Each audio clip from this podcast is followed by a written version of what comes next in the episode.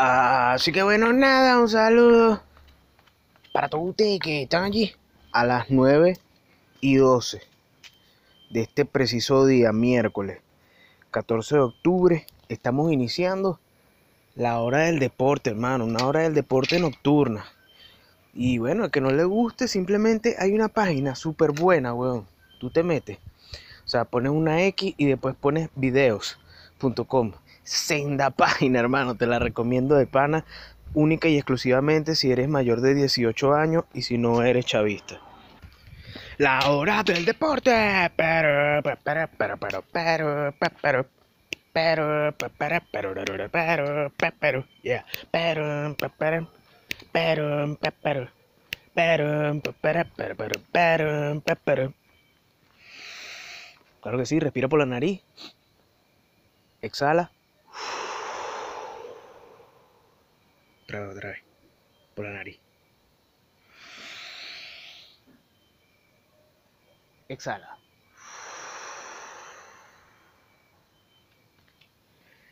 Contento y vivo. Coño, de noche, de noche es otra cosa, ¿viste? De noche por lo menos sabes que estás tal vez este, incomodando un poco más a los vecinos. Todos esos vecinos que están ahí siempre en el balcón y que, ¿qué está pasando? Ah, ya cayó el tirano. Ah, mira, por allá cortaron la luz, vale, verga. ¿Sabes? Esa gente así que está siempre burda de nerviosa y vaina, pendiente de la vida de los tipos. Mira, que está allá abajo en el estacionamiento, vale. Mira, bajo Judy con el perro. Y también están los grillos a esta hora, weón. Yo digo, coño, pero si eres un grillo, weón, no estás más cómodo en la selva, weón. No, el grillo tiene que venir aquí al lado del edificio, montarse en la cima de un árbol y hacer un ruido, weón, demasiado permanente. Yo nunca me había dado cuenta de lo fastidioso que son los grillos, weón. Hasta que simplemente un día me di cuenta, weón. Un día hace menos de un mes, weón. Burda de loco todo. Y el grillo así que ni siquiera puedo imitarlo bien, pues, pero es un es como una maraca perpetua. Nah, weón, ¿será que así es como los bichos se... Obviamente ellos hacen eso para, para, decir que son los más arrechos, ¿me entiendes? Es como un twerking. Los grillos haciendo twerking, weón. Qué loco, weón. En fin. Te lo juro que menos mal que conseguí un algodón así en el botiquín de la casa, weón. Y agarré como, ¿sabes? Un pellizquito, pues. Y lo tengo ahí, weón, al lado de, de la cama. Para momentos como hoy. Espero que no se escuche, weón. Porque también cuando tú estás grabando se escucha lo que está más cerca. En esta aplicación tiene como un medidor así como el de la, velocidad de los carros. Y entonces cuando yo hablo, el medidor sube. No, el grillo está muy lejos, no se debe escuchar. En fin, la hora del deporte, hermano. Imagínate la vaina, a las 9 y 16 de la noche. Y aquí estoy, weón, haciendo deporte. Hoy estaba viendo unos videos de un canal, coño, que me pareció bien de pinga, weón. Le deseo todos los mejores ese carajo. Carajo fitness de fenotipo blanco, caucásico, calvo. Y su canal se llama Better Ideas, mejores ideas en inglés. Y me quedé pensando y dije, verá, qué bolas, weón. Better Ideas. O sea, lo que yo estaba pensando en estos días, sin haber visto nunca ese canal. Y ahora YouTube me lo lanzó y que, bueno, puede ser que tú hayas dicho mejores ideas. No te estoy diciendo que lo hayas dicho ni que yo lo haya escuchado, ¿viste, el Sánchez? No te vayas a friquear, hermano. O sea, es una coincidencia de pana, ¿no? Yo no te estoy investigando, vaina. Eso que te dice Google. Porque sabes que Google es dueño de YouTube, ¿no? O tienen como un parentesco ahí. ¿No sabía? No, mentira, yo tampoco. Creo que sí es verdad, pero no estoy seguro, pues. En fin, así es la vida, hermano. Y el, el canal de ese carajo, coño, unos videos bien editados, pues, una, un contenido agradable, pues. Entonces, esa gente que, coño, que se esfuerza haciendo sus videos, varias tomas, eh, voiceover, buena edición, buena cámara, y tú dices, verga, de pinga. Y el mensaje que el carajo decía, que lo relaciono con lo que estaba hablando, ya no me acuerdo qué es, weón. Tengo memoria a corto plazo mal. El bicho hablaba como de. Ajá. El bicho hablaba de, de la rutina. Cómo salir de la. de tu zona de confort. Cómo hacer cosas para dejar una vida sedentaria. Y el, que había, el primero que había visto de todo era cómo ahorrar más. Y bicho hablaba de cosas súper obvias, pero eh, el humano promedio no piensa en, que tiene la opción de no caerse a doritos, pues. Claro, en esos países donde tienes un flujo de caja constante o la plata te rinde más, pues puedes hacer ese tipo de vainas como hacía uno antes, ¿me entiendes? Uno antes, en los buenos tiempos, yo cuando trabajaba en los chinos de OPS, embolsando, yo ganaba como 10 mil pesos, 10 mil bolos diarios un buen día bueno eran 16 mil bolos. Claro que sí, en la época del paro petrolero. El embolsador de los chinos, Luis Sánchez, año 2003, 14 años. Carrecho, ¿no? Y pasaba las chamas así del colegio, del liceo, Daniela de Paz. Y te ven ahí embolsando. Y tú así como que, no, no, por dentro sí que no, no, no estoy avergonzado, pero en el fondo sí, pues, porque tú dices, qué chimbo, weón. Trabajando aquí embolsando, weón. ¿Ah? Y con eso me pude comprar mi patineta. Y también me la robaron, weón. Entonces esos mamagüevos de OPS. En especial, un chamo que, bien, te la creaste, pana. Te echaron la culpa a ti. Si no fuiste, te echaron la culpa a ti. Pero fue Rubén. Yo estoy claro que Rubén estaba ahí metido en el combo y bicho me dijo, no marico, yo no fui, te lo juro. Claro, pues esa época uno no lo conocía. Después fue que te diste cuenta quién era quién en la época de tibia. Porque aquí en San Antonio hubo una fiebre con ese maldito juego de tibia, chamo. Qué bolas, weón.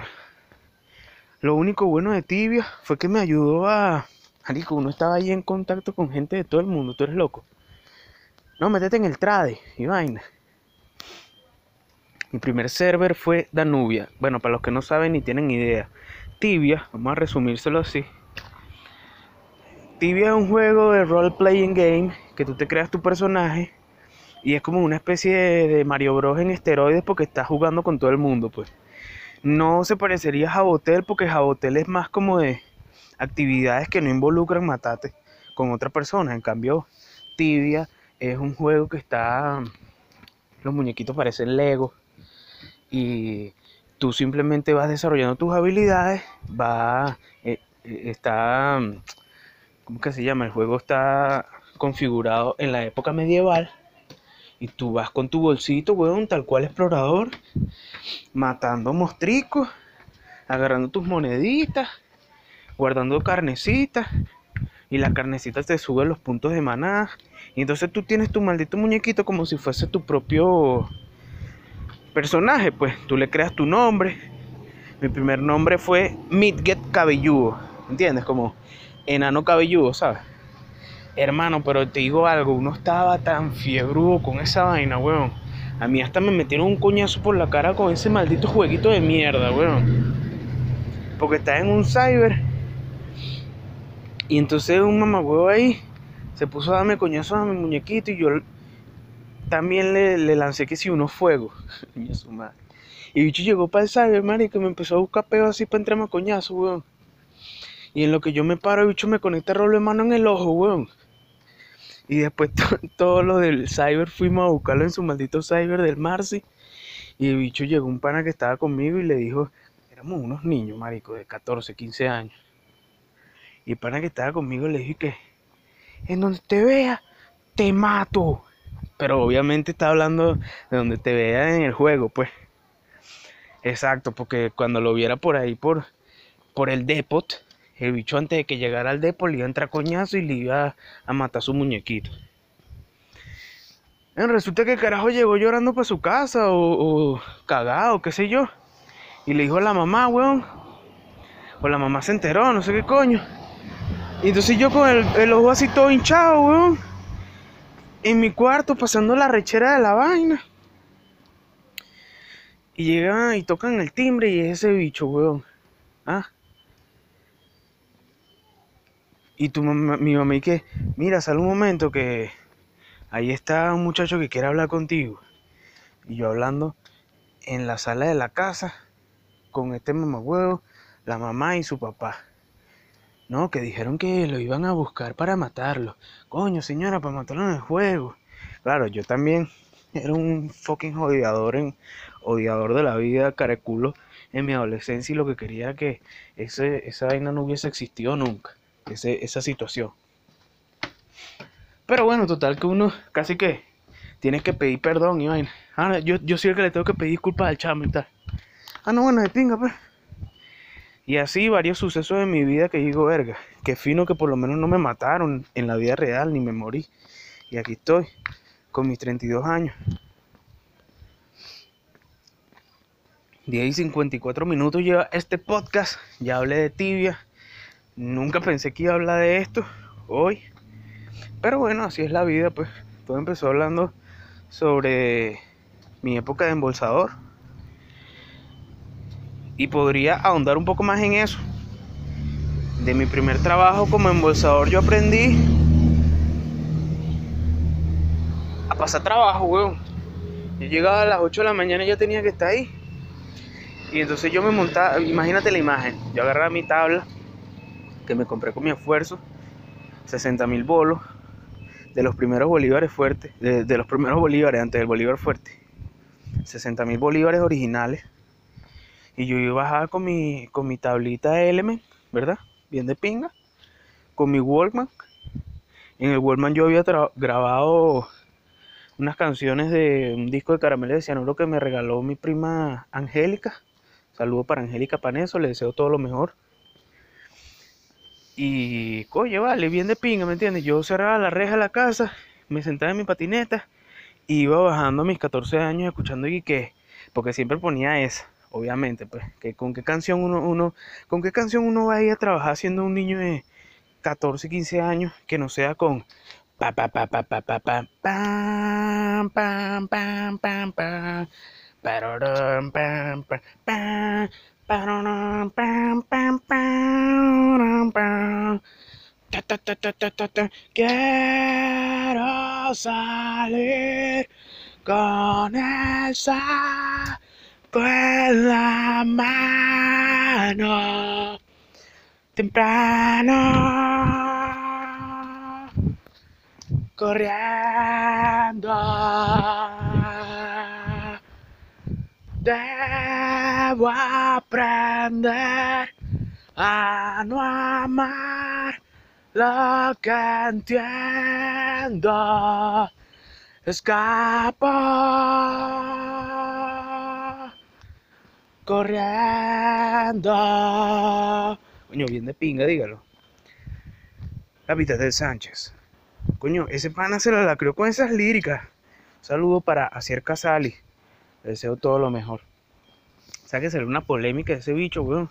Saludos para toda la gente que me está escuchando en tiempo real desde el universo paralelo. Yo pienso que va a llegar un momento en el futuro, hermano, que la gente se va a meter así como, ¿sabes? Inmersión, pues. Inmersión en la inteligencia artificial y se va a poder teletransportar a cualquier momento del espacio. A cualquier momento del espacio de cosas que ocurrieron.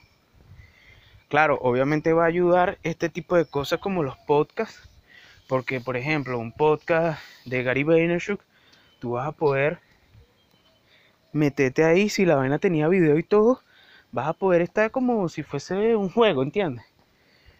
Exacto, inmersión, pues. Y estás ahí metido como si fuese un punto de vista más entre todos los átomos. Y como obviamente esos bichos, weón, grabaron con micrófono de balita y grabaron con cámaras arrechas y tienen diferentes puntos de vista, pueden hacer una recreación arrechísima del escenario. Y para cosas así como esta que nada más tengo el audio, va a llegar un momento que eso va a ser tan automatizado los gráficos que te van a poder... Yo estoy seguro de esa vaina, ¿vale? Yo estoy seguro de esa vaina. La tecnología gráfica se va a volver como un commodity. Y lo único que va a tener por decirlo así, valor de peso, va a ser la parte del branding y de la creatividad, o sea, de qué es en sí lo que tú estás compartiendo. No sé, pues, yo aquí tirando pupuses al guaire.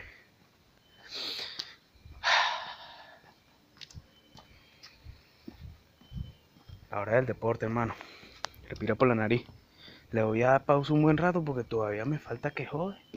A ver si se me viene alguna mejor idea para completar antes de parar la grabación, ¿ok?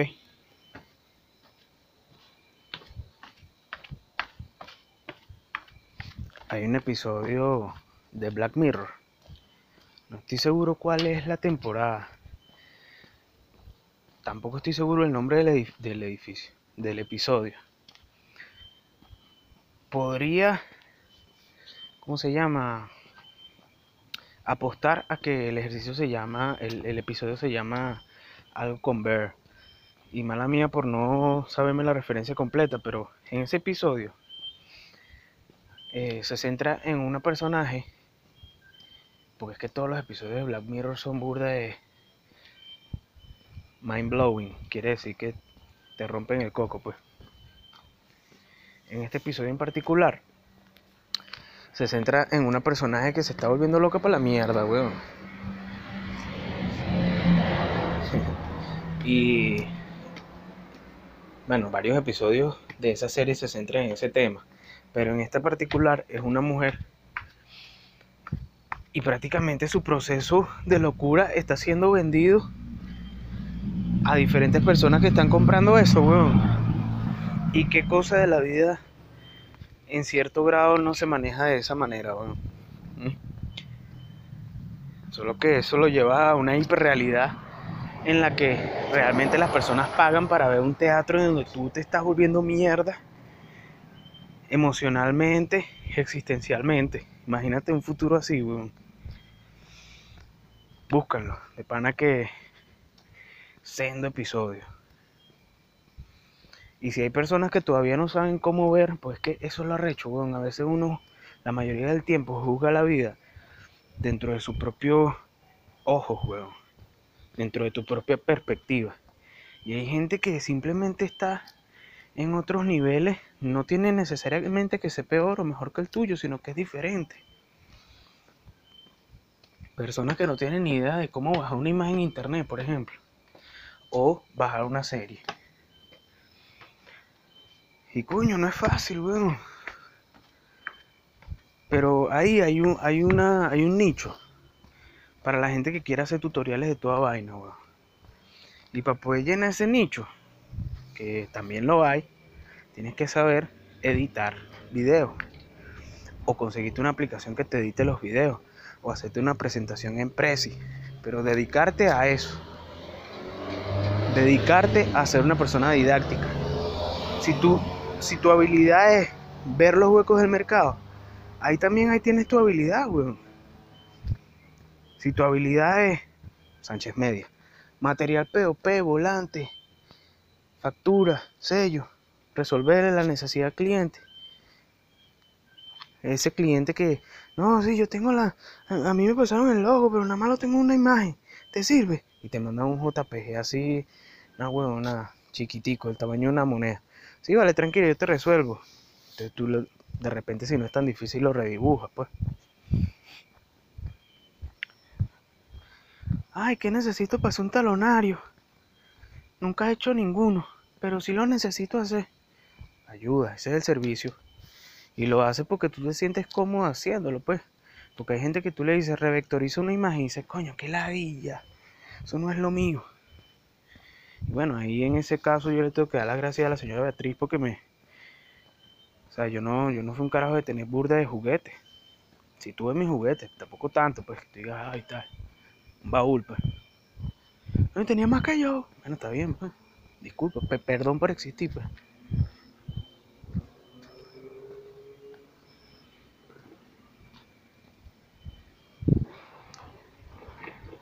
Pero en lo que me ayudó eso fue que ella me decía, mira, recorta ahí esta revista. Vas a recortar nada más el mueble. El mueble nada más. Y yo, verga.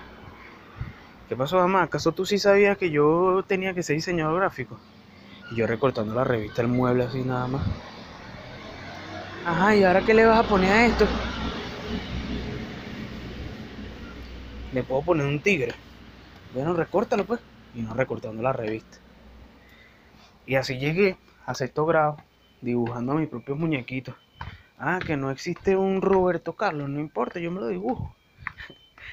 La gente que me conocerá y esté viendo esto, sabrá que yo me ponía a dibujar mis jugadores de fútbol y los plastificaba con tape, weón. Qué de pinga, vale. Hazte tus propios juguetes. Pero bueno, el, el punto con todo eso era que ya yo tenía la precisión de recortar, ¿me entiendes? Entonces a mí no me molesta meterle suma a la vaina y ponerme a redibujar algo, pues, porque yo tenía esos libros que te ponían los punticos y tú tenías que unir el 1 con el 2, ¿sabes? Y lo terminabas de llenar y era una imagen. Bueno, eso es la misma vaina con los vectores, weón. La vaina es que me pidieron hacer un manual corporativo y yo nunca he cobrado por esa vaina, weón. Yo tengo unos, unos manuales corporativos así de, vamos a decirlo así, de por suerte, aunque tú dices verga, pero todo está conectado para que yo pudiera decirle al cliente que mira, sí, yo te lo hago. Son 500 dólares. Y ve qué te dice, pues. Pero yo nunca he cobrado por hacer un manual corporativo. Yo te puedo hacer un logo. Y yo sé que el problema ahorita es que tú le dices a alguien, mira, yo quiero, yo quiero un logo. Te dicen, yo quiero un logo. Y tú dices, bueno, mira, ese logo son 100 dólares. Dependiendo del presupuesto de la persona, te puede decir, anda, lavate ese culo, maldito carero. Y la otra persona puede decir, coño, está bien, mal, sí va. Pero por un manual corporativo que son como más de 15 páginas, PDF, derramar la vaina, usar coco. Se sabe que yo no tengo nada, pues, pero aquí estoy botando todo, hermano. O sea, imagínate que tú estás en la alcabala de la vida, ¿no?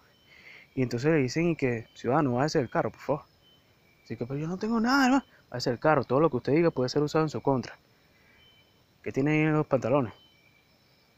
Y tú así te sacas la cartera y vaina. Las llaves del carro. Yo no tengo carro, pero me imagino la vaina, pues. No, no me puedo imaginar la vaina. Tipo un guion, pues, exacto, un guion. Estamos aquí escribiendo un guion tú y yo. Ah, no puedo escribir un guion, pues. Tengo que hablar siempre cosas así que, ay, ay, ay, burda gracioso, pero.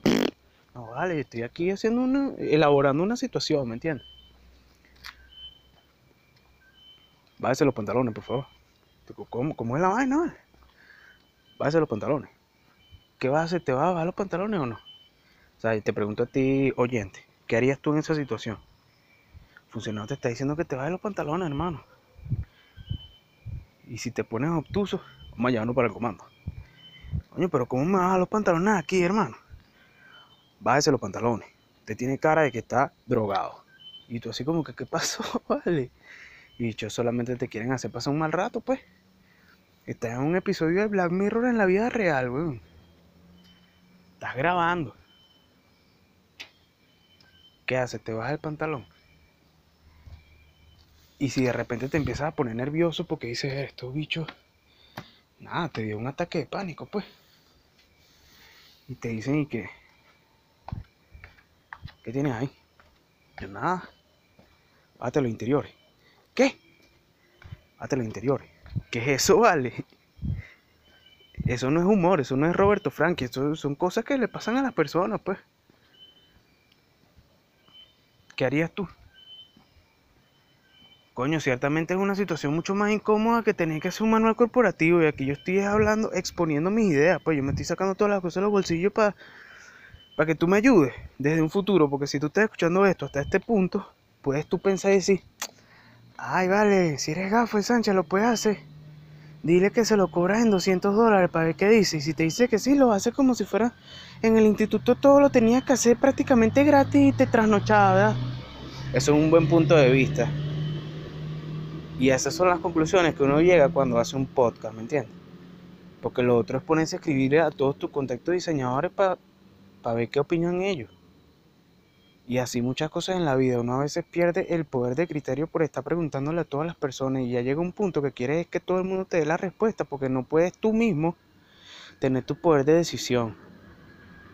Cultiva tu poder de decisión, hermano. En los negocios simplemente tú tienes que ser una persona capaz de pararte bien parado y decirle a la persona eso. Mira, este manual corporativo yo lo tengo en 500 dólares.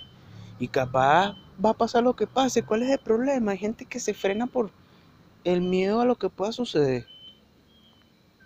Por lo menos está sucediendo algo, hermano. ¿Sabes qué es arrecho? Coño, que nadie te escriba, huevón. Llega a fin de mes y decir, verga, no tengo ni, ni para aquí unos dolaritos para por lo menos comprarme un queso. Eso sí es arrecho.